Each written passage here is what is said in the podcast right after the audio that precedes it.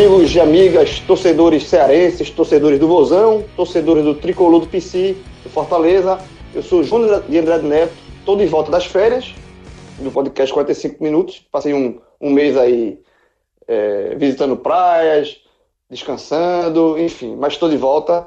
É, e para comentar, junto com meu amigo Tiago Minhoca e com João Pedro Pereira, um clássico especial, né? O clássico, o choque rei, o clássico rei espécie entre a Fortaleza, o primeiro clássico entre, entre os dois, as duas principais forças do futebol cearense nos pontos corridos da, do brasileiro, e mais do que isso. É o primeiro clássico é, na Série A, na Elite, depois de 26 anos. Né? O último tinha sido em 93, que cá para nós, eu vou dar minha opinião, o, o, Campeonato Brasileiro de 93 foi um campeonato meio mandraca ali. Foi, era, era, era um grupo diferente, era um campeonato com grupos que tinha rebaixamento, os grupos, outro grupo que não tinha rebaixamento, enfim, era um, era, foi um campeonato meio mandrake. Então, para mim, esse jogo deste sábado, entre Ceará e Fortaleza, a vitória do Ceará por 2 a 1 representa, assim, a volta, do, o clássico na, na elite, né? Na, o clássico na primeira, na primeira divisão do futebol nacional e uma vitória do Ceará que, na minha visão, foi uma vitória justa, mas é, e com muitas polêmicas. Né? A gente também foi falar da questão da arbitragem do, do Weber Roberto Lopes. Mas antes de, de dar minha opinião, eu vou passar a opinião para um cara que viveu esse clássico de forma mais intensa. Né? O nosso amigo Tiago Minhoca, direto aí de, de Fortaleza, é, acompanhou a semana que cercou esse clássico, os dias anteriores, viveu o dia.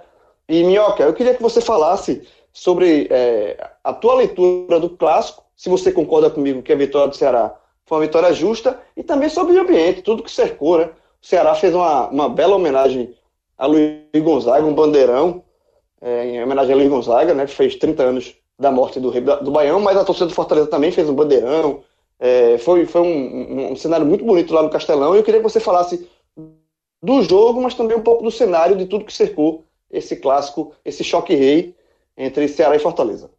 Pois é, fala João, grande grilo, JP também aí na participação, Diegão aí na retaguarda, para sempre dar suporte aí pra gente. E claro, obviamente, para quem está acompanhando o nosso podcast de, do Clássico Rei, né? Um clássico bastante esperado.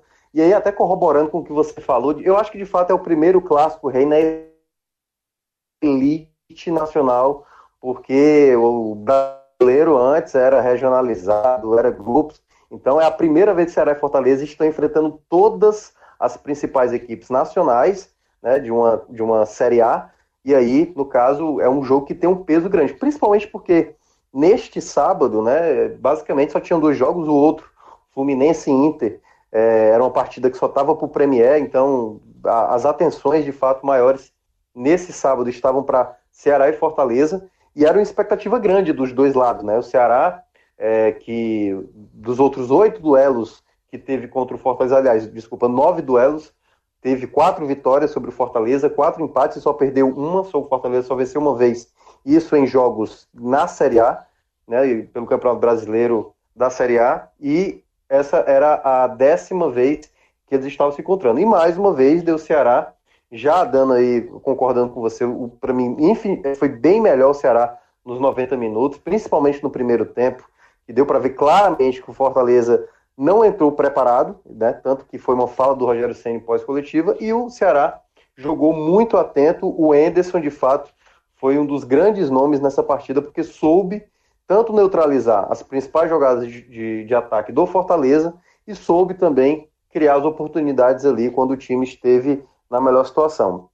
Inicialmente, é até bom a gente falar das escalações, né? Tanto o Enderson como o Rogério Ceni tinham à sua disposição todos os jogadores, né? não tinha nenhum jogador suspenso, não tinha nenhum jogador é, lesionado, assim, jogadores que, tipo, o, Ederson, que é um jogador que teve uma lesão lá no, no, no primeiro semestre, já não, ia ser contado porque ele fez uma cirurgia e ia ficar meses sem jogar.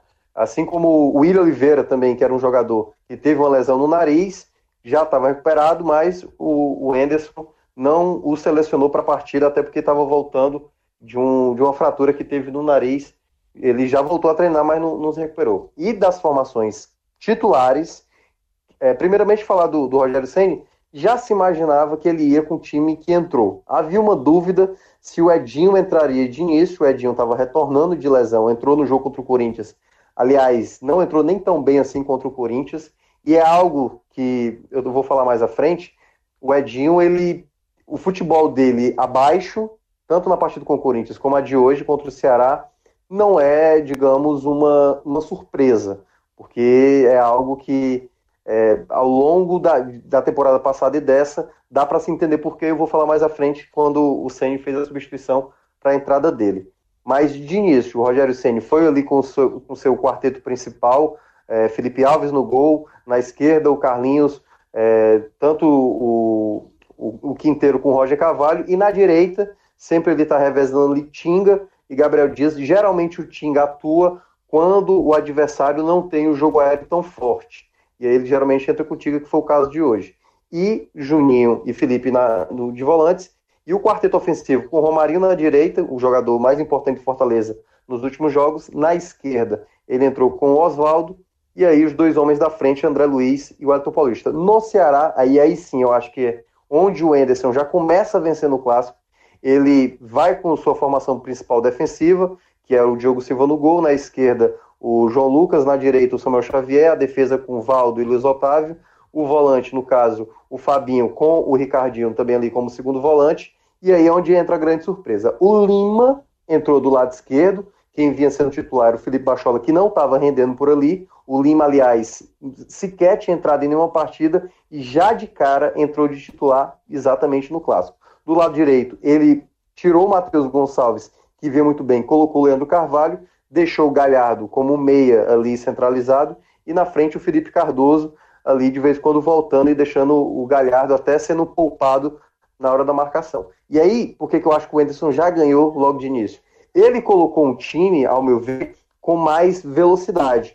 O Felipe Bachola, o Felipe Silva, ele tinha muita dificuldade de ser uma válvula de escape pelo lado esquerdo, porque ano passado com o Lisca era com o Calisson e com o Leandro Carvalho que tinha essa velocidade o Ceará exatamente para ter um contra-ataque, para puxar exatamente ali uma, uma saída de jogo mais rápida quando o time estava, digamos, mais retraído e podendo sair na velocidade. E ao meu ver, foi o grande acerto do Anderson de início, porque logo nos primeiros minutos o Ceará já demonstrou, primeiramente, algo que foi recorrente do primeiro até o último minuto da partida. A marcação do Ceará soube neutralizar muito bem as jogadas de ataque do Fortaleza. O Fortaleza com muita dificuldade de entrar, a postura defensiva, com o Ricardinho no meio, com, com o Fabinho basicamente correndo todo o jogo. Isso praticamente, ao meu ver, foi o grande acerto, ao meu ver, do Anderson para a partida. É, se eu não me engano, o Fortaleza, se eu não me engano, deu duas finalizações no, nos primeiros 10 minutos. Uma delas, uma jogada pelo lado direito do Marinho, que era o único jogador que estava tentando algo mais de lucidez ele faz o lançamento na área, a bola cai no pé do Oswaldo, que de fora da área chuta para fora. E aí é, é, bom pontuar essa finalização do Oswaldo, porque foi essa finalização do Fortaleza e depois disso, aí foi um domínio total do Ceará. Praticamente o Fortaleza inexistiu na partida no primeiro tempo, porque aí veio de fato o Ceará avassalador. O Ceará não deixou mais o Fortaleza criar nada e aí é onde vem a primeira jogada do, do, do, primeiro gol, né? A jogada pelo lado direito. Quem recebe ali é exatamente o Leandro Carvalho. Quem estava na marcação era o Juninho. Ele até se enrola com a bola, o que até ajuda um pouco o Juninho perder ali o tempo da marcação. Ele cruza para o meio da área e aí é onde entra a falha principal, é, João, que foi a defesa totalmente parada. Muita gente imaginando ali que pudesse estar adiantado, mas o passe veio de trás, né? Da linha de trás. Exato. E ali o, o Galhardo completou para as redes assim com muita tranquilidade. Muita. Gravíssima, no caso. Não, só rapidinho, só para interromper, mas bem rápido mesmo, porque eu assisti o jogo pela televisão e foi aquele gol que tava, foi tão fácil a finalização, tava tão livre dentro da área, que eu pensei que não tava valendo. Por algum motivo, é, é, é, o lance tava, tava, parado, tinha sido alguma falta na início da jogada, sei lá, porque foi muito, foi uma falha realmente gritante da, da, da defesa do Fortaleza. Foi uma falha e, e, que corrobora com, com o discurso do Rogério Senna, né? É uma falha, falha de um time que não está preparado para enfrentar um clássico. Você não Foi. toma um gol desse jeito. Ele mencionou exatamente isso, que nos minutos iniciais o Fortaleza não entrou com uma postura que estava jogando um clássico numa Série A, porque o time entrou desligado e essa jogada, se você olhar quando a bola chega na direita para o Leandro Carvalho, quem está marcando o Galhardo é exatamente o Tinga. O Tinga esquece ali na hora que o, o Leandro se enrola com a bola, ele esquece o Galhardo, o Galhardo se desloca sozinho ali para a pequena área. O Quinteiro, que poderia tentar fazer uma recuperação, vendo que o Galhardo é, se soltou ali da marcação do Tinga, também não acompanhou, e aí o Galhardo teve a tranquilidade de abrir o placar. E aí, ao meu ver, entra já uma, uma, uma crítica na própria no sistema defensivo do Fortaleza. O Fortaleza, que com esses dois gols tomados nessa partida, chegou a 20 gols sofridos. Só não tomou gol contra o Havaí, que foi exatamente no primeiro jogo após a pausa da Copa América. Em todos os demais jogos, o Fortaleza tomou gols e quando toma é, é, sempre em sequência. Foi assim contra o Palmeiras, foi assim contra o Flamengo, contra o Atlético Mineiro também, nos minutos iniciais, já estava tomando de 2 a 0 no, Na partida passada contra o Corinthians, tomou a virada em poucos minutos. E aqui, depois que ele tomou o gol, o Quinteiro é duas vezes ali, ele tenta chutar, a bola volta para ele, ele tenta recuar para trás, recua errado, quase sai o segundo gol ali, se não fosse o Felipe Alves fazendo uma, uma defesa. Só que aí, minutos depois, uma bola parada, o Ricardinho bate o escanteio. Foi na sequência do lance. Foi na sequência do lance. A bola foi para. Ele fez a defesa, foi para escanteio, é. teve a cobrança do escanteio e saiu o gol. E aí, exatamente. O Felipe, o Felipe Cardoso, que era um atacante que muita gente questionava, e ao meu ver, ele estava errando muitas vezes uma jogada de ataque ali, se enrolando com a bola. Ele subiu na pequena área sem marcação nenhuma, com o Felipe Alves chegando atrasado e ali fazendo 2 a 0 que era assim um time totalmente dominante contra uma equipe totalmente apática como estava o Fortaleza, principalmente o sistema defensivo. E ali, meu amigo, queira ou não, na situação de um clássico, com poucos minutos, uma equipe fazer 2 a 0 a outra teria que remar demais, ou no caso, o Ceará teria que cair demais de rendimento, a não ser que acontecesse uma coisa absurda que a gente vai falar mais à frente do que aconteceu. Mas até acontecer o lance ali já no pênalti no, no, nos minutos finais do primeiro tempo, o Ceará controlou totalmente a partida. Não tinha, geralmente o Fortaleza, nos números, deu para ver claramente que o Fortaleza ficou mais com a posse da bola. Mas toda vez que o Ceará tinha, retomava essa posse rapidamente, já fazia a jogada para tentar concluir a gol. Então foi um time muito ligado no jogo, um time muito bem dividido em campo a, a, o Lima fazendo boas jogadas pelo lado esquerdo, foi um cara muito lúcido. Do lado direito, o Leandro Carvalho também tentando algumas jogadas. Acho que se, se até o Felipe Cardoso tivesse mais ligado, poderia o Ceará ter feito três ali, porque o jogo ficou muito na mão do Ceará ali boa parte do primeiro tempo. Mas, e aí é onde entra o primeiro porém, é, teve um, um lançamento né, para o André Luiz, ele recebeu a bola, na hora, na hora, assim, no, no, no olho nu que eu estava acompanhando do, do, da cabine lá do, do Castelão, na hora eu, eu, eu, vi que não foi falta, assim, já ficou claro para mim que não foi falta. Aí a arbitragem deu a falta, só que houve a checagem para verificar se foi dentro ou fora. E aí, obviamente, na transmissão passou, foi passado para gente que de fato não houve falta. Só que aí descobriu-se que na verdade houve vários erros do Weber Roberto Lopes. E aí até para deixar claro, eu, durante a semana toda foi debatido, depois da confirmação do Weber, que a única coisa, eh, para mim era um clássico muito incerto, mas a única coisa que eu tinha quase uma certeza que iria acontecer seria uma lambança do Weber Roberto Lopes, que para mim é um, um, um, árbitro que está em mau momento. O Fortaleza e para mim, acabaram sendo prejudicados por conta da escalação da arbitragem, porque tanto o Anderson Moreira como o Rogério Ceni já criticaram neste Brasileirão o desempenho exatamente do Eber em outros momentos, em outras partidas. É, no, no, Cruzeiro e Fortaleza, no Castelão, que é, teve jogadas que era para os jogadores do Cruzeiro ser expulso, não acabou não acontecendo. O jogo contra o Fluminense, apesar do Weber ter acertado, o Enderson saiu realmente criticando demais a arbitragem dele ali, que ele, ele não estava não como arbitragem principal, mas estava como arbitragem de vídeo. Mas, de fato, já havia uma reclamação perante a Weber para esse jogo. E ao meu ver, ele, ele, digamos, complicou uma partida que, tudo bem, saiu com a vitória do Ceará, mas esse erro poderia ter determinado uma possível mudança de resultado, porque claramente não foi falta, claramente é, houve uma irregularidade no começo da jogada, um toque no braço do Juninho, né? Que a jogada começou através disso. não checaram. E aí, ao meu ver, claro que a responsabilidade é do Eber de ver naquela jogada uma falta que, ao meu ver, não foi. Mas a arbitragem de vídeo não devia só se limitar em checar se foi dentro ou fora da área. Ela poderia ter analisa, é, passado para o Weber que não houve falta na jogada, para o Weber, é, no caso, rever a jogada e, no caso, considerar que não houve falta, que, ao meu ver, claramente não foi, e claramente a jogada iniciada ali com um toque de mão, que na verdade era para ter sido anulada desde o início, lembrando que para jogadas assim de pênalti, a arbitragem pode checar toda a origem da jogada para saber se houve alguma irregularidade. Ô, Mioca, só rapidinho, rapidinho só, só para a gente ficar, para a gente não voltar a esse assunto, eu vou colocar o João, João Pedro, né? é, é, o João nesse, nesse, nesse, nesse, debate também, porque é, houve, assim, é, é que está claro, não houve falta, o lance foi, se houve, se ele quisesse marcar algumas coisas, seria fora da área, e o que, o que é porque o Weber, Roberto Lopes, é como você falou, é, é, um, é uma certeza de polêmica na partida. É um, é um árbitro já veterano e já veterano em lambanças. Ele conheceu na lambanças. É, e, e, eu acho que ele não era um árbitro para um clássico tão importante como o, esse clássico entre Ceará e Fortaleza, um clássico tão representativo para o futebol cearense, para o Campeonato Brasileiro, por tudo. Assim.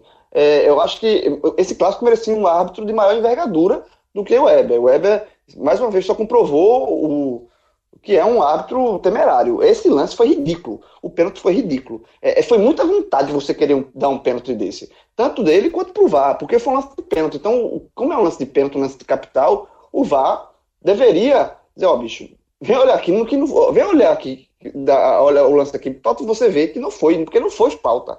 É, foi, foi muita vontade. E, e esse lance foi, é, foi o Eber Roberto Lopes que trouxe Fortaleza para o jogo no segundo tempo, porque o jogo ficou em aberto pelo placar 2 a 1 Mas eu queria também ouvir também um pouco do João Pedro sobre esse, essa questão da arbitragem do Weber, para gente não ter que voltar a esse assunto mais na frente. Fala galera, Minhoca, Diego, João, é, ouvinte, né? Então, João, antes de, de ir para a arbitragem, eu queria comentar um pouquinho desse primeiro tempo, pelo que Minhoca falou, da questão do, do início do jogo, com, quando, um pouco depois, já no 2 a 0 é, já logo depois do 2 a 0 que o Ceará abre logo ali com 17 minutos, é, saiu uma estatística na, na, na transmissão que naquele momento o Ceará tinha quatro finalizações, enquanto o, enquanto o Fortaleza tinha apenas duas, o que corrobora aí com o que Minhoca já falou das, das, das finalizações iniciais de Oswaldo e Romarinho, e durante esse primeiro tempo, é, e aí vai ser o gancho que eu vou puxar para puxar falar da arbitragem, o Fortaleza teve a posse de bola, o Fortaleza tem a posse de bola de 66% no primeiro tempo, durante todo o primeiro tempo, né? Claro que o Ceará teve um início ali mais avassalador, início ali mais rápido, buscando mais o gol, não à toa conseguiu os 2 a 0 com merecimento. Mas o Fortaleza teve 66% de posse de bola e ao final do primeiro tempo, teve apenas três finalizações. Então, a partir dos 17 minutos, onde leva os 2 a 0 até o final do primeiro tempo, tem apenas mais, apenas mais uma finalização. Enquanto o Ceará, com apenas 34% de posse de bola, tem mais três finalizações ao longo de todo o primeiro tempo. Já tinha quatro e termina o primeiro tempo com sete finalizações, mesmo tendo 34% de posse de bola, o que mostra que, dentro da sua proposta, o Ceará foi muito mais eficaz. E aí, João, você é muito certeiro quando no seu comentário você diz que Eber Roberto Lopes é quem traz o Fortaleza para o jogo. O Fortaleza tinha posse, mas não era uma posse de bola com qualidade. Não era uma posse de bola que criava chance, que criava oportunidade. Era uma posse de bola que, que nesse meio aí pode ser um termo mais do tatiquês, mas o pessoal costuma chamar de posse de bola estéreo. Porque aquela posse de bola é a posse pela posse, é a posse que não serve para nada. Foi isso que o Fortaleza foi durante todo o primeiro tempo e parecia que ia ser também no segundo, até o momento em que Heber Roberto Lopes acha um pênalti ali em que, assim, não, não dá, não dá para entender muito bem o que, é que, o que é que ele quis, porque, como já muito bem falado, no início da jogada tem um domínio de braço do Juninho, se eu não estou enganado, me corrijam se eu estiver errado, mas eu acho que é o Juninho que, que domina com o braço e faz o lançamento. E segundo a nova regra da FIFA, que até o, o maestro, o maestro Cássio Ripoli colocou no blog, né, na, na, na análise desse jogo. Em qualquer lance de, de do, do, da, do ataque, qualquer lance do ataque em que a bola bata no braço, ele tem que ser marcado falta. Não importa mais se é se é com intenção ou não, se é bola na mão ou mão na bola, não importa. Qualquer falta, qualquer lance em que a bola bata no braço ou na mão do ataque é falta automaticamente, não tem nem discussão. Então, aquele lance deveria ter morrido ali na origem com o Juninho. Segue, André Luiz recebe recebe o passe e tem ali o, o encontro com, com o Luiz Otávio, que assim. É claro que a gente não pode julgar a intensidade, a gente não estava ali no lance, a gente não estava perto para dizer, mas fica claro que é uma disputa de bola normal. Uma, não é uma disputa de bola faltosa por parte do Luiz Otávio. E muito menos é, achar que. Eu achei até que a hora em que tem o maior encontro, o encontro mais forte, talvez tenha sido dentro da área. Mas mesmo esse encontro mais forte, mesmo sendo dentro da área, não era suficiente para que esse pênalti foi marcado. Para que esse pênalti tenha sido marcado, desculpa. É, então, João é muito feliz ao dizer que Eber Roberto Lopes é quem traz o Fortaleza para o jogo. E aí Fortaleza tem a sobrevida. Volta para o segundo tempo, e, e, mantém e a média de posse. E, rapidinho, João, só para só uma coisa que eu não podia deixar de falar é o seguinte também. Que é, o Fortaleza faz o gol, né? Então, para com esse negócio de pênalti que não é. Isso é a maior balela que tem. Essa, essas, essas lendas que tem futebol, frase feita do futebol, né? Pênalti que não é, não entra. Toma aí. Toma aí um golzinho. É, essa, essa é para. Essa é pra, toda vez que tiver alguém, tiver um pênalti contra o seu time e alguém quiser, quiser lhe ajudar, não, pô, pênalti que não é, não entra, vai nessa. Toma aí. 2x1. Um. Se o Fortaleza de, de volta pro jogo e pelo placar, né? Porque por, por bola o Fortaleza estava longe de voltar para o jogo. Mas antes de, de, a gente já entrar para o segundo tempo, quero te fazer uma pausa aqui para falar do, da, das nossas parcerias aqui do podcast e falar da Diplaca. Né? A Diplaca, é, você que não conhece, é um, é um nosso, nosso parceiro aqui que assim, todo torcedor, seja do Ceará, do Fortaleza, do Esporte, do Náutico, do Bahia, de Santa Cruz, qualquer um, Flamengo, tem aquele um jogo especial, um lance especial, um time especial, um ídolo especial. Então a de placa, é, o que é que ela faz? Ela, ela é, eterniza isso para você. É, você. É, a de placa tem é, um serviço, o serviço da de placa é imortalizar um lance, pegar um registro de um lance ou de um ídolo e você ter e colo colocar na sua parede para sempre aquele, aquele momento especial com o seu clube, né? É, aqui em casa mesmo, de, de, quando eu me mudei, né? Aproveita essas férias, me mudei. Na verdade, subi, né? Eu morava no 12, fui pro mesmo prédio, mas fui pro 18.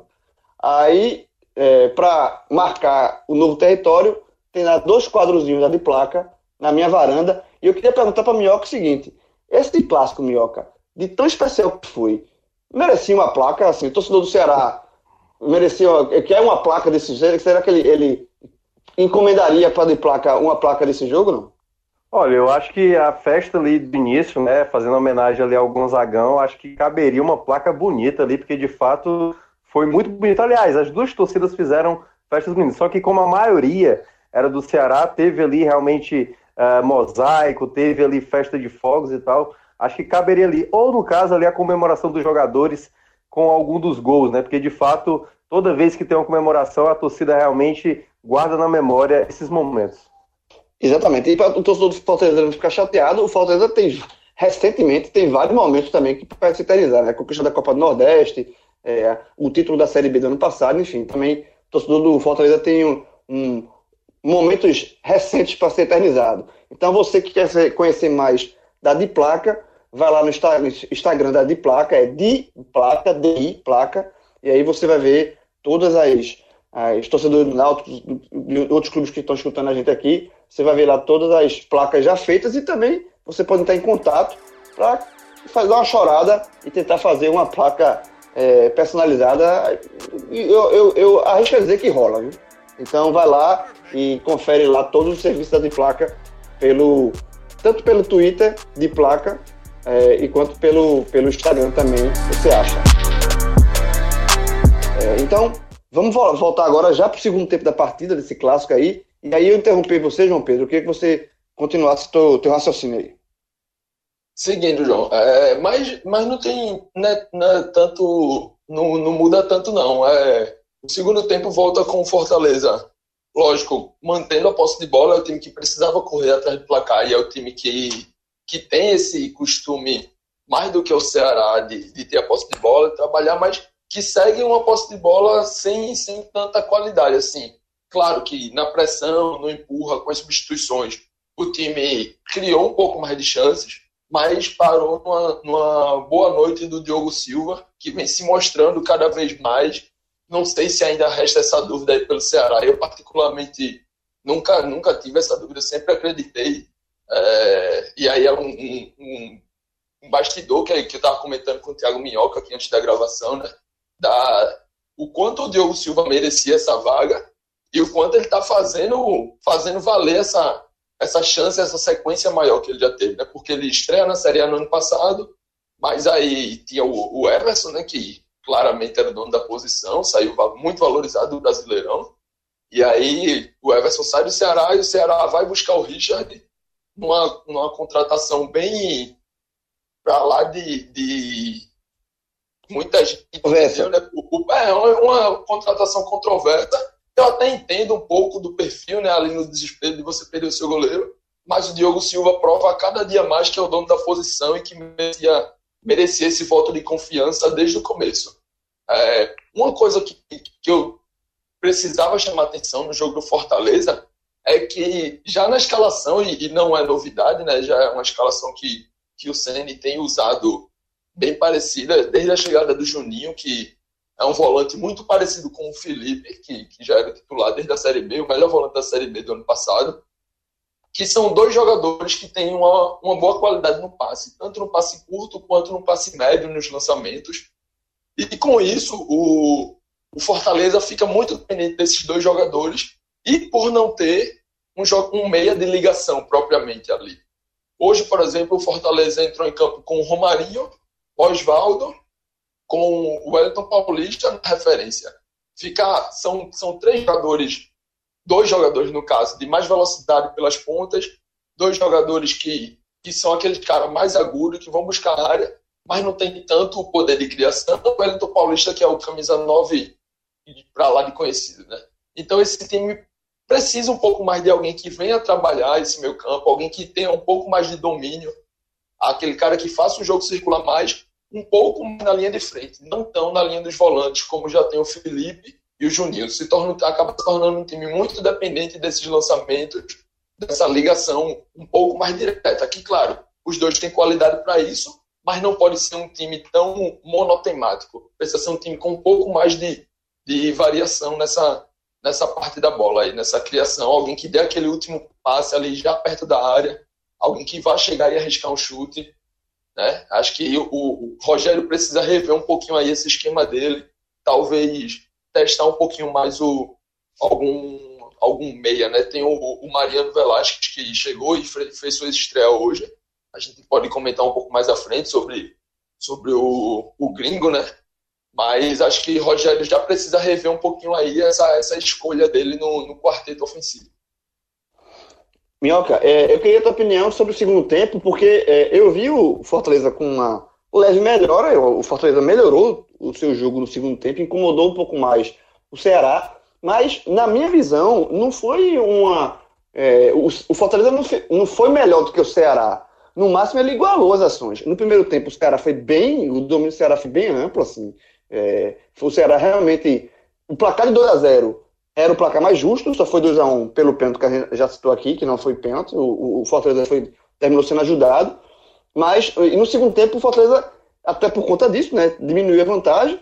É, ele, ele, o Fortaleza foi pra, melhorou seu o jogo ofensivo, mas eu não vi o Fortaleza sendo melhor do que o Ceará. Eu vi ele talvez igualando as ações, o que não foi suficiente para vencer o jogo, para desculpa, para pelo menos empatar a partida.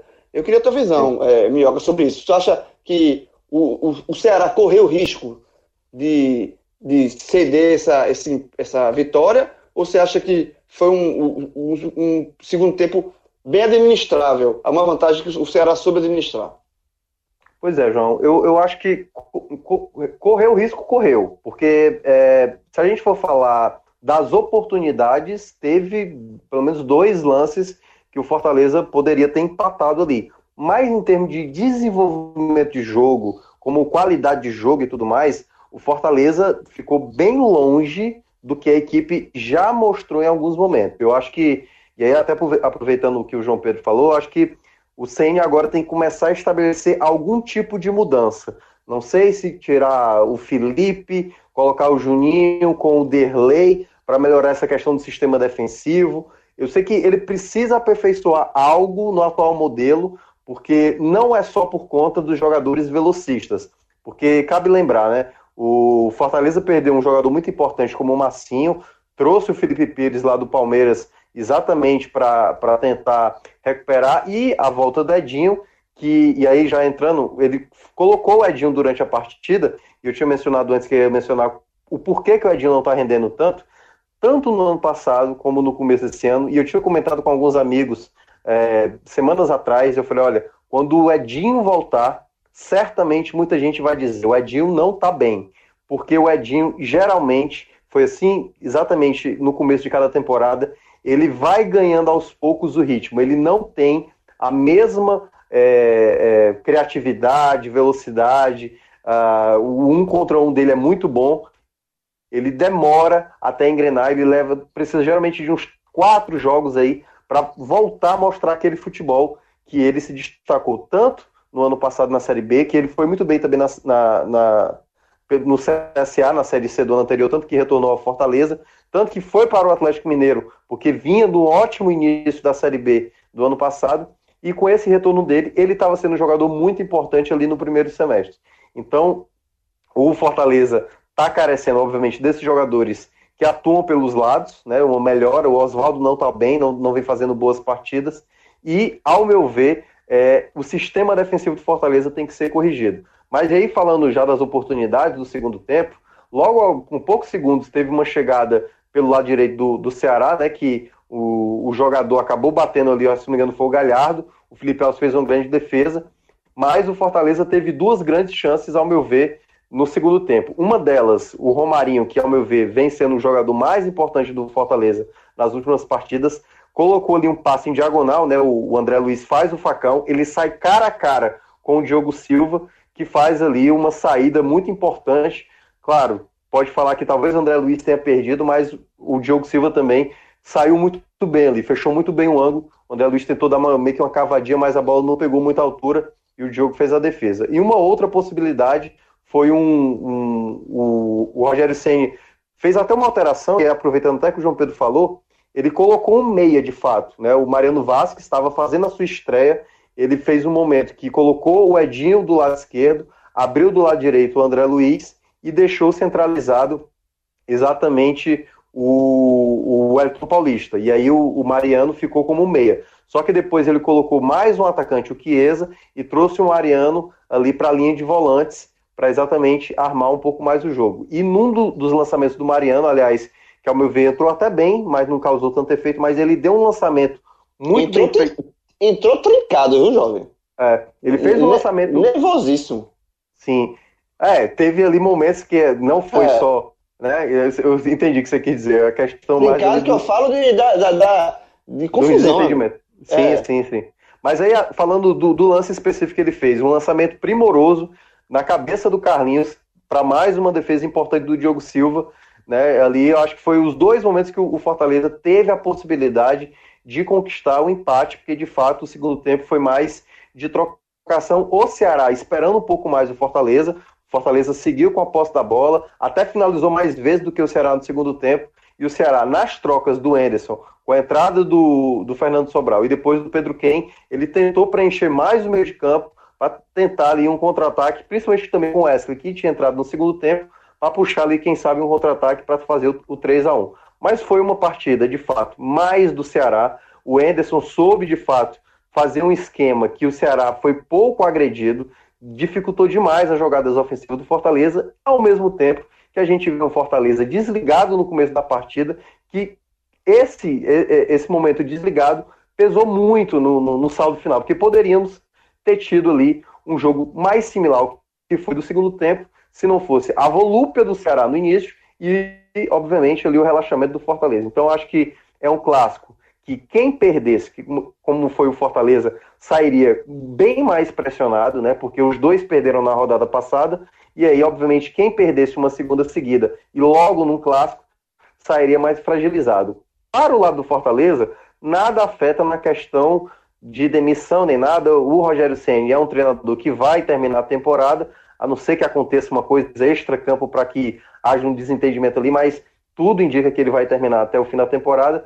Mas ele precisa agora, o Rogério, o Rogério Senna, tentar modificar algo no time. Não sei se jogar com o Mariano de meia, é, tirar essa coisa de jogar com os dois atacantes. Hoje ele jogou com o André Luiz e, e, com, e com o Elton Paulista, mas eu acho que ele precisa modificar algo. Para o lado do Ceará, é uma vitória enorme. Quem vencesse, obviamente, ia sair muito grande do, do, do após o clássico, porque vencer exatamente o rival e tendo na próxima rodada, porque tanto Ceará e Fortaleza vão ter adversários acessíveis.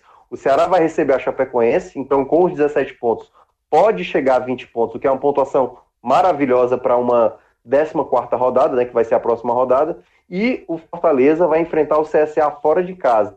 E ao meu ver, foi uma situação até mais complicada para o Fortaleza, porque o CSA, desde a Série C há dois anos, é, o Fortaleza não venceu, né? Perdeu a final lá para o CSA. No caso, ano passado, se eu não me engano, foram dois empates, tanto lá em Alagoas como também em Fortaleza aqui. E aí agora vai ter que enfrentar um CSA que tem muitas dificuldades para marcar gols e vai jogar lá em Alagoas. Então Fortaleza vai aí com duas derrotas seguidas para tentar se recuperar. Ao meu ver, é uma situação bastante delicada para o Rogério Ceni e seus comandados. É, e antes de ir para a parte da, dos destaques individuais, né, que é a segunda parte, a parte final aqui do, do programa, também dá um recado aqui da CCTS. Você que quer ficar na beca, tá? Você quer ficar bem arrumado para qualquer ocasião, tá? É, tem roupa de vários estilos, esportivas, uma roupa mais, mais séria e tal. Você pode, é, é, vai lá no perfil também, se você, melhor do que tá escutando eu falar, é você olhar as roupas, você olhar toda a, a digamos assim, a, a, linha, as linhas que a CCTS dispõe para você. Você vai no, no CCTS oficial, que é o perfil do, no Instagram da CCTS, que é CCTS na verdade é cactus sem as vogais. E você dá uma olhada lá na, nas linhas que a CCTS dispõe para você e você pode fazer o seu pedido e lá tem, tem endereço de site, endereço de como você é, é, é, pode fazer a sua encomenda de, de roupa. A CCTS faz entregas também para vários locais do Brasil. É, e, e, tem com certeza você vai olhar uma roupa lá que combina com você, com o seu estilo de roupa. O meu, por exemplo, o meu estilo de roupa é mais despojado. A turma diz que eu sou malamanhado, mas isso, isso para mim é, é, estilo. Quem tem, tem, quem não tem, não tem. O meu estilo é despojado.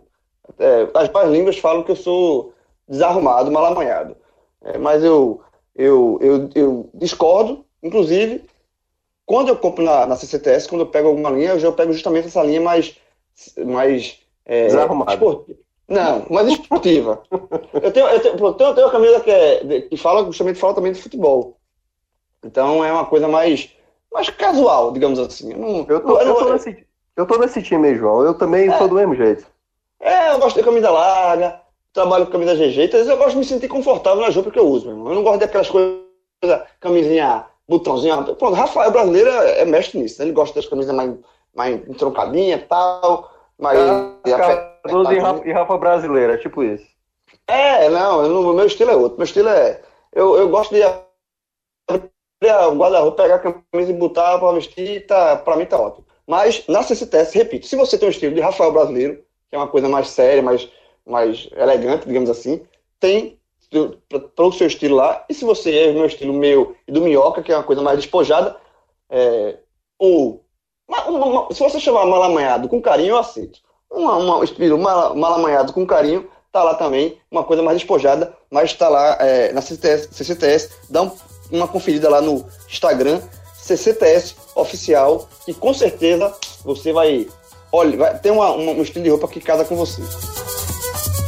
Então, indo agora para a parte final do, do nosso programa aqui, desse, desse telecast especialíssimo sobre o, o primeiro clássico é, desse choque rei Ceará e Fortaleza, a Vera na Série A, a gente já falou isso, né? O primeiro clássico a Vera, né? Os dois times na, na elite enfrentando todo mundo, pontos corridos, campeonato a Vera. É, queria os destaques individuais e como o, Forte, o Ceará ganhou o jogo, a gente começa com o um vencedor, né?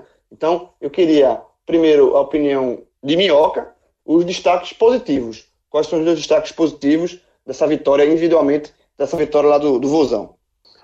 Olha, João, eu, eu acho que o Ceará teve muito, muita gente realmente acima, né? Porque uma partida dessa, em que o time todo se comporta bem defensivamente, é, são vários jogadores que se destacaram. Tipo, primeiramente eu vou falar de um jogador que nem participou muito de, desse sistema defensivo, mas, obviamente, é o último jogador que participa do sistema defensivo, que é o goleiro, né? O Diogo Silva é um, como o João, o João, o João Pedro estava dizendo, né? A gente estava conversando antes de, de, de começar a gravação, é, o Diogo Silva, desde o começo do ano, eu falava que dos goleiros que o, o Ceará estava tendo é, a disponibilidade depois da saída do Everson, eu via no Diogo um goleiro mais tranquilo, confiável, com senso de posicionamento que pouquíssimos goleiros têm. O Santos do Atlético Paranaense tem essa qualidade de saber se colocar. Então, muitas das finalizações parecem fáceis porque exatamente ele está sempre na posição correta e faz a defesa mais simples. Então, ele para mim foi um dos destaques. Vou citar também a belíssima partida do Lima, que logo de estreia né, no clássico foi fundamental. Foi, eu acho que, um dos jogadores que deu mais é, é, velocidade, mais rapidez nas jogadas de ataque que o Ceará de vez em quando vinha tendo dificuldades nessa Série A e o Lima foi muito importante ali. O Galhardo foi um jogador que poderia ter até aproveitado mais oportunidades. Teve duas ali que o Felipe Alves saiu muito bem, fez duas grandes defesas, mas ele poderia ter feito mais do que um gol, né? Mais do que o gol tranquilo, aliás, que ele fez ali, o primeiro que ele marcou. E para mim, e aí destacando para mim o principal jogador deles, um jogador que eu critico, eu critico bastante. Aliás, eu acho que ele nem deva ser titular, mas hoje para mim ele fez a melhor partida dentre todos os jogadores do, do Ceará, que foi o Ricardinho. Ricardinho, de fato, fez uma, uma das, para mim, acho que a melhor partida em anos que ele não vinha fazendo, marcou muito bem, fez as leituras muitas vezes corretamente de interceptar um passe em diagonal que o Fortaleza tentava, muitas vezes acionando bem uh, os demais jogadores. Então, para mim, ele foi um jogador que deu muitos desarmes, interceptação. Foi um cara que, para mim, fez a leitura melhor do jogo dos 22 jogadores em campo. Então, para mim, Ricardinho sai como o grande craque dessa partida. Mas, claro, quem quer ter imaginado um outro jogador, como, como eu falei, o Lima, ou no caso o Fabinho também, que foi bem, eu acho que, claro, não é exagero, mas para mim o Ricardinho foi o cara mais completo se a gente for olhar os 90 minutos. E aí, João, concorda com a análise de Minhoca ou você destacaria outro jogador? Concordo é, numa partida como essa, uma boa partida que o Ceará fez dentro da, da sua estratégia, fica difícil não concordar, né? É, acho que eu colocaria o Diogo Silva como, como o melhor, porque, como eu já falei, acho que foi, foi decisivo ali não, em algumas poucas chances que, que o Fortaleza chegou a criar, ele mostrava que, que ia ser difícil passar por ele. Então, o, o Diogo Silva aí como, como o melhor da partida, na minha visão, mas tudo que o que Minhoca falou, todo mundo que o Minhoca citou, acho que está bem entregue também. Eu gosto muito de, do Thiago Galhardo, porque ele é um meia. E aí, não sei se quem está ouvindo esse programa ouviu do Santa Cruz ontem, que eu gravei com o Diego e com, e com o Fred. Mas o, o, o Thiago Galhardo é um meia que a gente falou ontem, falando do Everton do Santa Cruz. É aquele meia que cria, que ajuda a criar, que trabalha a bola ali no meu campo, mas ele busca entrar na área. E não à toa ele fez um gol ali posicionado praticamente sozinho, quase dentro da pequena área, um posicionamento que normalmente a gente espera do centroavante. Então, ele tem essa característica que particularmente me agrada muito e acaba agregando bastante ao time. Né? É, o Ricardinho também fez uma partida primorosa, né? dominou ali o meio campo, tanto defendendo quanto ajudando ali já na armação da equipe. E eu também gostaria de citar mais um jogador que eu acho que entrou bem, é um jogador que também eu gosto muito, gosto muito dele. É um cara que eu acompanho, acompanhei bastante já na Série B do ano passado no Sampaio Correia, que é o Fernando Sobral. É, acho que a partir do, do, momento que ele entrou ali, era um, o segundo tempo melhor do Fortaleza, né? Precisava buscar o resultado, precisava correr atrás. Acho que ele conseguiu desafogar e dominar algumas bolas, entrou pelo lado esquerdo e acho que conseguiu fazer ali o que o treinador deve ter pedido a ele, né? De, de dar algum, segurar um pouquinho mais a bola no, no meio campo para frente. Acho que vale essa menção. Não entre melhores, até porque nem jogou tempo suficiente para isso. Mas uma menção, uma menção honrosa aí pro Fernando Sobral também. É, como eu tô como apresentador, eu não vou dar meu eu não vou dar muito pitaco não, mas eu só queria registrar aqui o Thiago Galhardo como, como até pra, pelo que o João falou. É, ele, ele, eu gostei, gostei da participação dele e por isso, né? Ele é um meio que chega na área. Ele, ele fez um gol de centroavante como um elemento surpresa ali. Não era, entre aspas, não era. Você não imaginava ele ali. E ele, fez, ele abriu a, a vitória do Ceará. E fora isso, ele participou bem em outros lances da partida. Eu gostei muito da, da atuação do, do Tia Galhardo. É, mas, João Pedro, tem como apontar alguém negativo no Ceará? No, se, se você achar que não tem, não tem. Eu estou jogando aqui para você, se você achar que tem, eu aponto. Mas, é, como o Ceará fez um, uma partida boa, é, eu acho que é uma missão difícil de apontar. Mas se você conseguir, por favor. É, é, como, como a gente já falou, João, numa, boa partida do coletivo, até que quem vai um pouquinho abaixo acaba até dentro do coletivo ali conseguindo passar uma visão não tão negativa. Acho que ruim, é, destaque negativo mesmo não temos. Mas como eu fiz uma missão honrosa, uma missão positiva, acho que vale uma missão é, desonrosa, aí não sei se o nome é esse, é uma menção negativa acho que um pouco para Samuel Xavier. É, não, não que ele tenha ido mal, não que ele tenha sido horrível, não que ele tenha chegado perto de entregar o jogo, não. Mas poderia ter acrescentado um pouquinho mais ali do lado dele, tanto no ataque quanto que é o, o, o principal dele, né? Ele ajudando o time ofensivamente, ele é um bom lateral. Quanto acho que defensivamente ele poderia ter defendido um pouquinho melhor, fechado um pouquinho melhor os espaços, mas não chegou a jogar mal. É só uma mençãozinha de ter sido um pouco abaixo da média da equipe. E você, meu, consegue apontar alguém negativo do Ceará ou vai, vai pular essa, essa fogueira aí? Não, eu, eu, eu, acho que só uma menção mesmo. De fato, acho que o, o João Lucas, por exemplo, é, claro, é, já era algo esperado. Né? O, o, Ceará tem problemas com os dois laterais esquerdos, tanto o João Lucas como o Carleto. Defensivamente, eles, quando tem um grande é, atacante ali atuando pelo lado direito, que é o lado esquerdo do Ceará, eles sofrem muito. E o João Lucas sofreu ali com o Romarinho, né? Teve momentos ali que ele não conseguiu conter as chegadas do Romarinho. É um cara que defensivamente, é um jogador que defensivamente tem um problema na marcação, mas o próprio é, outro jogador, o Carleto, também tem muita dificuldade ali para se proteger. É só mais uma menção, mas ele fez uma boa partida, não fez uma partida desastrosa na medida do possível, se saiu até bem. Então vamos, vou facilitar a tua vida. Já que eu te botei no, no imprensado, eu vou te, te, tirar desse imprensado, porque a gente vai analisar o Fortaleza, e quando o Fortaleza perdeu, a gente vai para os piores. E aí eu acho que tem que é mais fácil você apontar os piores do Fortaleza, porque o Ayrton Paulista, né? É, assim, teve alguns jogadores que foram é, bem, bem, bem, o Tinga, foi, foi mal isso na minha visão, né? Eu queria a tua visão sobre os piores do Fortaleza, Minhoca. É, eu acho que. Vou falar logo o principal deles. Eu acho que o Quinteiro, eu gosto muito do Quinteiro. Eu acho que talvez tenha sido uma. Foi, das... muito, foi mal, foi mal também. Foi, foi muito, mal, muito, muito mal. mal. Ele, no jogo do Corinthians, na jogada do primeiro gol que o Fortaleza toma, se não me engano, era ele e o Gabriel Dias que estavam na marcação do Bozelli e aí a movimentação, tanto do Gabriel Dias com, com o Quinteiro, é a mover o Quinteiro tem que ter muito mais atenção com o centroavante, acabou gerando a cabeçada do Bozelli que tomou gol. E nesse jogo eu acho que ele também poderia ter ficado um pouco mais atento, o Tinga foi desatento na jogada de deixar o Galhardo ali no primeiro gol, ele poderia, o, o Quinteiro, ter um pouco mais de atenção também na jogada de fazer a recuperação, mas por muitas vezes o Quinteiro errando exatamente a saída de bola.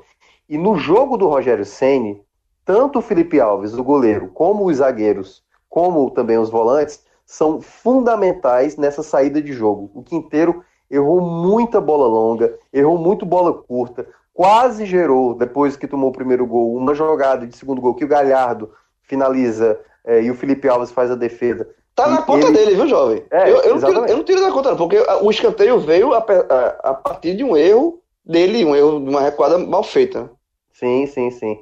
E aí, ao meu ver, o Quinteiro fez uma partida desastrosa. Acho ainda que é o melhor zagueiro do Fortaleza, só que realmente fez uma noite infeliz, assim, muito grande. Mas aí temos que citar também outros nomes, né? O Carlinhos, pela expulsão, é, tipo, pelo desentendimento, já tinha amarelo, não precisava ali. O Wesley, aliás, ao meu ver, foi até um jogador que ele, sabendo que ele, ele tinha amarelo e ele não tinha amarelo, no caso o Wesley, ele forçou a barra ali para o Carlinhos perder a cabeça. E aí os dois se desentenderam. O Weber deu amarelo e acho que na hora ele nem percebeu que o Carlinhos tinha amarelo. Não sei nem se ele teria dado, né? O Weber poderia é, contemporizar ali a situação, mas deu amarelo por dois e depois percebeu que o Carlinhos já tinha amarelo e, e, o expulsou. Outro jogador que para mim não está rendendo bem é o Oswaldo. Oswaldo não está sendo aquele jogador mais agressivo, mas claro, teve momentos que aí o Ceará protegeu muito bem que o Oswaldo estava cercado por três jogadores, o Oswaldo sem espaço para fazer aquela jogada característica dele de velocidade, de ir para ir, ir dentro. E também, para mim, outro jogador que foi muito mal, né? Claro, o Tinga e também o Elton Paulista, jogadores que não renderam tão bem. Então, nesse combo aí, é, eu, eu, eu, me lembrei de outra aqui, o Felipe também, acho que não foi aquele volante mais lúcido, porque de fato o time todo muito abaixo. Acho que o Felipe Alves também, não sei se dá para considerar ali o erro na jogada do segundo gol, o gol do Felipe Cardoso na pequena área. Ele até sai, mas sai atrasado. Enfim, o time como, como um todo, assim, realmente foi bem abaixo. No segundo tempo até teve uma recuperação, mas de fato foram peças que não, no primeiro tempo, realmente estavam muito desligadas a ponto de tomar aqueles dois gols logo no início. E aí, João Pedro, vai conseguiu achar mais alguém ou esse combo aí de minhoca tá suficiente? jovem, ele, ele leu a escalação aí, não foi? não, não, não. Tem, tem, não, tem, tem, tem, gente que, tem, tem, tem, gente que salvou, tem gente que salvou. Não, não a gente, daqui, a, daqui, a, pouco a gente vai salvar um ou outro, mas assim, é, você e Minhoca já, já falaram muito bem. Acho que o Quinteiro fez uma partida para se esquecer, como, como o Minhoca bem falou, o Quinteiro é o melhor zagueiro que o Fortaleza tem, é um, um zagueiro de imposição, um zagueiro de qualidade que domina ali a área, costuma dominar ali mas hoje fez uma partida para se esquecer. Então é, é deixar para trás e, e, focar na próxima, sei lá como é que eles tratam isso lá, né? Mas realmente é foi uma partida péssima do Quinteiro, acho que não tem como fugir dele como pior, mas o, o Carlinhos pela expulsão, o Wellington Paulista por ter, acho que participado pouco da partida, é, acho que um pouco sumido ali, senti falta da. O Wellington Paulista que é um 9, um centroavante ali já conhecido, já rodado, mas é um cara que costuma participar bem do jogo, né? É, e hoje ele não foi isso. Acho que com esses três aí dá para fechar o pódio, mas aí, como, como o Minhoca já bem citou, as menções teriam bem mais. Mas a gente fecha, para fechar o pódio, deixar o pódio certinho aí, a gente fecha com o Quinteiro, Carlinhos e o Wellington Paulista. É, o Wellington Paulista, se não me engano, teve um lance no segundo tempo, que ele até, foi um lance até bonito, ele matou no peito, meteu um voleio, mas o voleio saiu voleio. fraco é, e facilitou a defesa. Agora, João Pedro, para a gente ser justo também, o, o, teve gente que salvou no, no Fortaleza. E, assim, eu queria. Eu, eu acho que um nome que dá para salvar é o Romarinho. O Romarinho apareceu bem, principalmente no segundo tempo. É, é, é, apareceu bem no ataque, até sair, né? Até substituir, acho cansado. Mas você tem, concorda com o Romarinho? Tem outros nomes também é, para indicar de positivo no Fortaleza ou fica só no Romarinho? É, João, é, assim como o Minhoca já tinha mencionado também, tem que concordar com o Marinho, e é, é, até engraçado porque o Romarinho é um cara que chegou já na Série B do ano passado, é um cara bastante criticado desde a Série B, no estadual, e aí na, na Copa do Nordeste faz gol importante e, e começa a crescer desde então, e tem sido um cara titular, com méritos, tem sido um cara que faz gols, né? essa, essa virada nele, acho que é um cara que merece, que, que pelo que eu sempre acompanho, é um cara que trabalha para isso. Então, é bem válido essa menção dele aqui como o melhor da partida. Acho que foi o cara mais lúcido ali, tanto de tentar quanto de conseguir, porque muitas vezes a gente fica só naquela, não, merece porque tentou, porque buscou o jogo. Ele buscou muito, tentou muito e conseguiu, acertou algumas bolas. E eu vou dar também aquela menção para a entrada do Mariano Vasquez. A estreia do argentino aí, né? É, como um meia mais mais cerebral, aquele cara que vai pensar mais o jogo mais à frente. E talvez já coloque aí uma, uma pulga na, na orelha do Rogério Senna de que seja uma opção para até come, começar como titular nas próximas partidas. Esse time que eu já mencionei, o quarteto ofensivo, são quatro atacantes, então falta aquele cara que, que pense mais. É, o Mariano Vasquez, pelo menos na sua estreia, talvez tenha se colocado como esse, esse jogador. E você, Mioca, tem. Vai, você já elogiou o Romarinho. Tem mais alguém para que merece elogio, não? Sim, tem um jogador que o João Pedro acabou não citando, que para mim é um jogador que ficou muito marcado com o Ceará, na verdade, que é o Juninho, né? O Juninho é um jogador que no Ceará a torcida criticava demais, assim, sabe? Era um jogador que era alvo certo, era todo jogo e to, toda torcida tem, né? Toda torcida tem aqueles seus alvos que quando entra, quando pega o famoso, bola... O famoso ódio.doc. É, exatamente. O ódio.doc era exatamente a torcida do Ceará com o Juninho. E o Juninho, com a confiança do Rogério Senna, que sempre o elogiou, até mesmo quando estava no Ceará, ele, ao sair do Ceará, né, recebe, teve a proposta ali do Fortaleza, ele prontamente aceitou. E, ao meu ver, é o jogador que mais consegue fazer para o esquema tático que o Rogério Senna quer adotar para essa Série A que é o controle, que é a troca de passes. Ele correu demais, sempre se dispôs a ser uma opção. Toda vez que um jogador do Fortaleza estava com a bola, ele rapidamente já aparecia para ser uma opção de passe. Sempre encontrava bem os jogadores. Claro, perdeu algumas bolas ali na frente, mas o Juninho, ao meu ver, é, até fez mais do que o Romarinho. O Romarinho é porque ele é mais inventivo, né, mais criativo, é um jogador que vai mais para dentro. Mas o Juninho é um cara que Aliás, teve um pênalti ainda que bateu fazendo aquela lei do ex, né, contra o Ceará também. Então é um cara que muita gente olha toda vez Deixa. que erra. E beijou o escudo. É, exatamente. Foi pra torcida, aí... fez um coração é. pra torcida e beijou, beijou o escudo. É, e, e, é um cara que teve há duas rodadas atrás uma história sensacional, né? Fez um laço contra, depois foi lá e fez o gol de pênalti do empate contra o Atlético Mineiro. E ao meu ver, contra o Corinthians foi muito bem. E hoje, mais uma vez, soube ser aquele jogador que pro Rogério Senni é necessário. Tanto que, ao meu ver, deixa o Felipe, que foi o destaque da Série B do ano passado, para mim, bem abaixo, assim, de desempenho. O que o Felipe, de vez em quando, é desligado, perdendo algumas jogadas, o Juninho, por mais que aqui ou ali, é um cara que para o jogo, que o modelo do Ceni quer estabelecer para essa Série A, é um cara que executa muito bem. Então, para mim, o Juninho vai também como, para mim, o principal destaque e coloca o Romarinho ali na segunda colocação, também fazendo referência à boa, à boa entrada do Mariano Vasquez na partida. Ótima lembrança, Mioca. Eu gostei muito, eu gostei do Juninho também. Eu gostei, eu gostei da, da, da, O crescimento do Fortaleza no segundo tempo passou muito por ele. É, eu acho que ele, ele fez uma, uma boa partida de fato. Agora, a gente já está se estendendo um pouco, já, já tá, para quem não sabe, a gente tá, tá gravando na madrugada, mas isso aqui para quem é da, da família podcast já é, já é lei, quase. Mas como o clássico, esse clássico merece, né, pelo tamanho do clássico, eu queria uma opinião rapidinha, rapidinho, dos, de, tanto do Minhoca quanto do João Pedro, sobre o futuro, sobre o que, o que é que esse clássico ele pode representar no futuro de Ceará e Fortaleza para o brasileiro. Pelo menos no futuro mais, mais imediato, né? Obviamente, a gente não vai aqui vislumbrar na 38ª rodada, mas mais, mais para frente, o que é que uma vitória no Clássico pode servir de injeção de ânimo para o Ceará, né, que pega a Chapecoense, como lembrou Minhoca, e o que é que, que essa derrota pode impactar no time de Rogério Ceni para as partidas que vão vir pela frente. O, o Fortaleza tem um adversário bem acessível também, tem um, um, talvez o melhor adversário para ser recuperado de uma derrota no clássico, que é o velho Jabuti, né?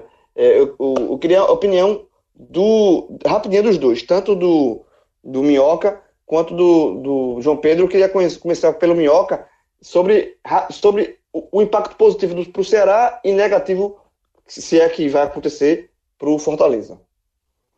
João, para o Ceará, é, eu acho que isso dá muito mais sobrevida para o Enderson. Né? O Enderson conseguiu vencer o Palmeiras há duas rodadas atrás, que tirou a invencibilidade do Palmeiras. Tudo bem, o Palmeiras veio, já vinha ali com uma crise, mas ele soube exatamente vencer o Palmeiras, porque e lembra, até lembra um pouco do que foi a partida hoje. Ele não teve muita posse da bola e toda vez que o time tinha essa posse, tinha um, uma, uma rapidez para finalizar. E naquela partida contra o Palmeiras, o time foi muito certeiro, o time estava muito atento. Então, cada vez mais que ele vai promovendo com o Ceará essa, essa seriedade e esse foco que o time tem, eu acho que o, Ceará tem tudo para fazer uma boa campanha, o que foi bem diferente da rodada passada contra o, Internacional, que o time entrou um pouco mais disperso. Então, se ele conseguir manter isso, ele vai, é, eu acho que ter um bom desempenho nessa Série A. E ao que pese, ele precisa dessa vitória, porque, se, digamos, se perde, se ele fosse derrotado ou até empatasse, a gente teria aí, numa, no intervalo de sete partidas da Série A, só uma vitória do Ceará, que era exatamente essa vitória contra o Palmeiras. Para um treinador que está chegando e que rola muita desconfiança, seria muito pesado para o Enderson. Então, acho que essa vitória valeu muito para firmar o Enderson cada vez mais no comando e ganhar confiança da torcida, dos jogadores, para exatamente é, fazer um trabalho aí que ele vem demonstrando muito bem no Ceará, principalmente nas últimas partidas. Já o Fortaleza, essa derrota é uma derrota pesada, obviamente, perder clássico é péssimo para o perdedor, e, queira ou não, acho que é um ponto agora que o Rogério Ceni precisa mostrar uma variação do seu esquema tático. Não digo nem mudar, mas rever algumas peças. Não sei se colocar um jogador mais defensivamente ao lado do, de um dos volantes, né? Colocar um jogador como o Derlei, que apesar de todas as limitações que o Derlei tem, é um jogador que dá mais sustentação defensiva. Ele, em muitos momentos, até mesmo no ano passado na Série B, foi um jogador importante, porque houve um momento na temporada passada com o Fortaleza que ele o, o, time não estava bem e a entrada do Derlei deu um equilíbrio, que o time estava realmente mais é, vulnerável defensivamente. Então, o Derlei pode ser uma opção, ou ele pensar em outras peças para que o time não sofra tanto defensivamente, não sofra muitos gols como vem tomando, tanto que hoje é a segunda defesa mais vazada, claro que as outras equipes ainda vão jogar na rodada, mas o Fortaleza já tomou 20 gols em 13 partidas. É muito gol para uma, uma equipe que precisa ser um pouco mais é, solidificada defensivamente. Então acho que o Rogério tem que pensar nessa questão defensiva e também no setor ofensivo, né? Começar a ver o, o Edinho ganhar um pouco mais de ritmo, ver outras opções. O Chiesa certamente é um jogador que ele tenta e tentou nos minutos finais nessa partida e é um jogador que claramente, claramente, realmente não está nas melhores condições, tanto que tem dificuldade até para finalizar. Então, o Rogério Ceni dessa partida ele tem que agora remodelar, remodelar alguma coisa no seu time para tentar ser um pouco mais efetivo nas partidas importantes, como foi hoje o Clássico Rei. E para você, João Pedro, o que, é que você acha da, do impacto tanto para o Ceará quanto para o Fortaleza? A gente sabe que o peso que um clássico tem, né? E tem jogo que tem um, um, um impacto maior né, do resultado. Né? A gente até é, trazendo um pouco para Pernambuco, o Santa Cruz, por exemplo, teve uma vitória contra é, o Imperatriz que não vale tem o a vitória dos três pontos, tem os três pontos, mas também traz algo a mais pela, pela construção da vitória, pelo, pelo roteiro. Né? Esse aqui que a gente está tratando é um roteiro de clássico. Então, você acha que, por exemplo, o Fortaleza corre o risco de sair um pouco dos trilhos pela, pela derrota no clássico contra o Ceará. E o Ceará, você acha que ele vai mais revigorado para os jogos seguintes, João Pedro? É, João, começando pelo, pelo Fortaleza, pelo, começando pelo time perdedor, eu acho que, com certeza, um clássico é normalmente aquele o, o ponto de partida, né? É aquele jogo que pode mudar tudo. Mas eu acho que o Fortaleza, principalmente eu falo isso para a torcida, porque tenho certeza que que o Rogério sabe disso, que não é porque perdeu um clássico que está tudo perdido. Muito pelo contrário, o, o, trabalho do Rogério tem pontos bons, não à toa é sempre visado em outros clubes e, e preferiu permanecer para concluir o seu trabalho e deve ir até o final. Mas, agora falando para o Rogério e, e, assim, talvez para a diretoria, para o time, tem que saber que, mesmo tendo pontos bons, o time joga uma Série A. Então, o time precisa entender suas limitações, precisa entender o contexto dos jogos, precisa entender o cenário. É, não adianta querer ser um time que vai fazer três, quatro gols toda a partida, achando que pode levar dois, achando que pode levar três, porque não vai. É, não é mais a Série B, não é mais o time que se apertar você vai, você vai sair fazendo gols. Não, isso é Série A. Você joga com defesas melhores, tanto tecnicamente quanto taticamente. Os times sabem se defender melhor, os times são mais protegidos. E a gente viu isso nesse jogo contra o Ceará, que é um time do, do mesmo patamar, talvez assim, um pouco acima, por, por, ser um time que se mantém na Série A, já vai para o segundo ano. Mas, no, no, no geral, são times equivalentes, são times equilibrados. E o Fortaleza teve bastante dificuldade. Então, para a sequência do campeonato, Rogério precisa entender que seus pontos, seus pontos bons não podem maquiar o que tem de ruim, que é exatamente essa essa defesa que está sendo muito vazada e aí na transmissão é, o comentarista trouxe um, uma estatística que eu achei até bem interessante, é que dos 20 gols tomados pela equipe, é, 10 foram oriundos de cruzamento. Cinco cruzamentos por baixo, cinco cruzamentos por cima, e hoje foi exatamente um gol no escanteio, que foi um cruzamento por cima, e num gol, num passe ali do Leandro Carvalho para o Thiago Galhardo, num cruzamento mais por baixo. E, e gols em que os jogadores estiveram livres. Né? O Felipe Cardoso entra livre para cabecear, claro que numa bola parada. O Thiago Galhardo também muito livre na pequena área. Então o Rogério precisa ver isso. Como o Minhoca muito bem falou, precisa dar um pouco mais de sustentação para a equipe. Eu não sei se com três volantes. Eu acho que com Acho até que talvez com essa mesma, essa mesma dupla de volantes ele possa até fazer isso, mas aí precisa ajustar um pouco mais os laterais para que não se tenha tanto essa liberdade dos cruzamentos acontecerem, né? já que o time levou 10 gols oriundo de cruzamento. Precisa ajustar. É, talvez, não sei se com Gabriel Dias voltando na lateral, não sei se com Araruna, que também pode jogar ali. Não acho que, que o Tinga seja a melhor opção. Né? Seria caso eu fosse o treinador, caso eu tivesse o poder da decisão, esse seria um dos meus primeiros ajustes, seria a mudança ali do Tinga, talvez o retorno do Gabriel Dias, que é um, um volante, de um cara que consegue segurar um pouquinho melhor ali no setor, pelo menos na minha visão. É, acho que possa, possa acrescentar um pouco mais nessa parte defensiva. E até por ser um cara mais alto, um cara de mais, mais alto, mais imponência física, nessa, nessa jogada aérea ele pode estar ali dentro da área dando dando um maior apoio à dupla de zagueiros.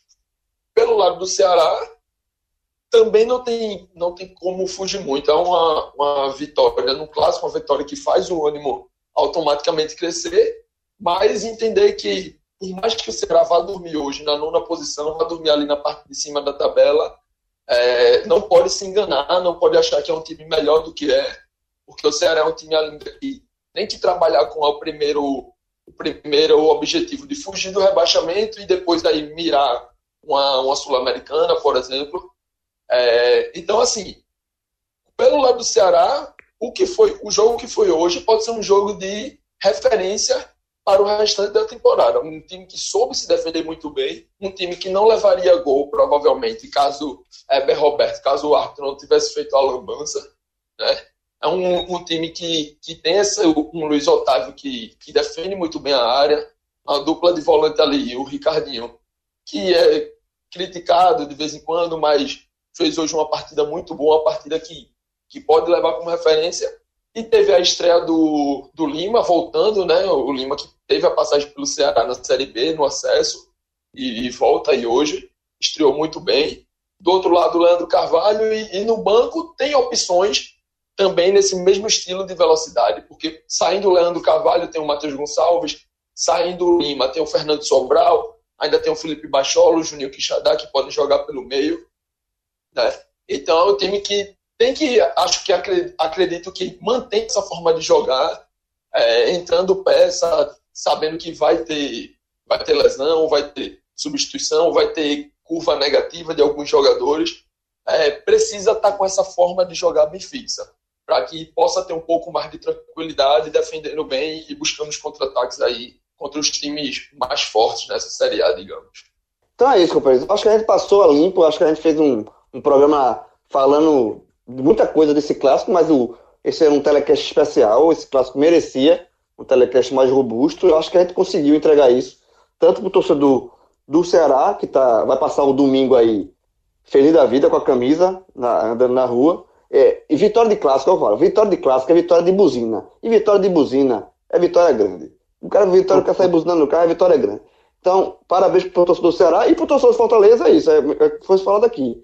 É, é muito ruim perder clássico, mas o campeonato segue E o Fortaleza, o Fortaleza tem uma boa chance de recuperar já na próxima rodada, enfrentando o CSA. Então, é, a, cabeça, a, cabeça inchada dura somente até o domingo. Fala, Mioca. É, e, e, é interessante, né? Porque sempre clássico é um, é um campeonato à parte, né? Digamos que poderia o Fortaleza estar na primeira colocação, o Ceará na última, uma vitória dessa, enfim, a torcida se esbalda e tal. Então tem sempre essa coisa a mais, um clássico, digamos, ser quase um campeonato à parte, porque tem a rivalidade envolvida. E aí tem um detalhe, né, que a gente também não citou e você tinha me perguntado, eu acho que na primeira pergunta, a questão do público, né? A gente teve a divisão ali de 70% para a torcida do Ceará e 30% para a torcida do Fortaleza. É, não deu tanta gente assim, não chegou nem a 40 mil pessoas. Eu até achei um público bem abaixo. Assim, eu imaginava que fosse atingir certamente os 40 mil, imaginava até que fosse chegar perto de 45 mil, mas foi ali para 38 mil pessoas mais ou menos, né, juntando pagantes e não pagantes, mas é, é, acho que merecia um pouco mais. Claro, deu uma boa presença de público, a festa foi bonita, mas eu prefiro mais, assim, realmente, passando do 40 mil, acho que para um, um clássico que era na Série A tão aguardado, caberia realmente um muito mais tá lotado o Castelão nesta noite. É isso, então, vamos passar eu aqui. Diegão, estás aí, Diegão? Isso, ó, quando, quando eu pergunto se o Diego tá aí e ele, e ele e fica esse mudo, dá, um, dá um medo. É, é o sono. Dormiu, não, olha só. Dormiu. Não, não, vale dormir. Não, eu sei, eu sei, veja, eu sei. Ele, o, o REC tem que estar tá dado. Porque para editar, é, ele vai ter que achar esse ponto aqui. É, quando eu, é. eu, sempre pergunto, quando eu, tá, tá, isso, tá, isso vai tudo pro ar. Quando eu pergunto, Diegão, passa a régua e não vem a resposta, meu amigo. É, é difícil, é difícil, mas enfim. É, ah, então, quando ele acordar, ele vai exatamente, saber. Exatamente uma hora da madrugada aqui, o homem capotou Pô. e não. Então é isso. Então, Diegão, bons, antes de. Bons sonhos para você, mas edita esse programa, pelo amor de Deus, jogue no ar, que a torcida, o pessoal do Ceará e do Fortaleza estão esperando. E para você, meu amigo Thiago Minhoca, e para você, meu amigo João Pedro, um grande abraço.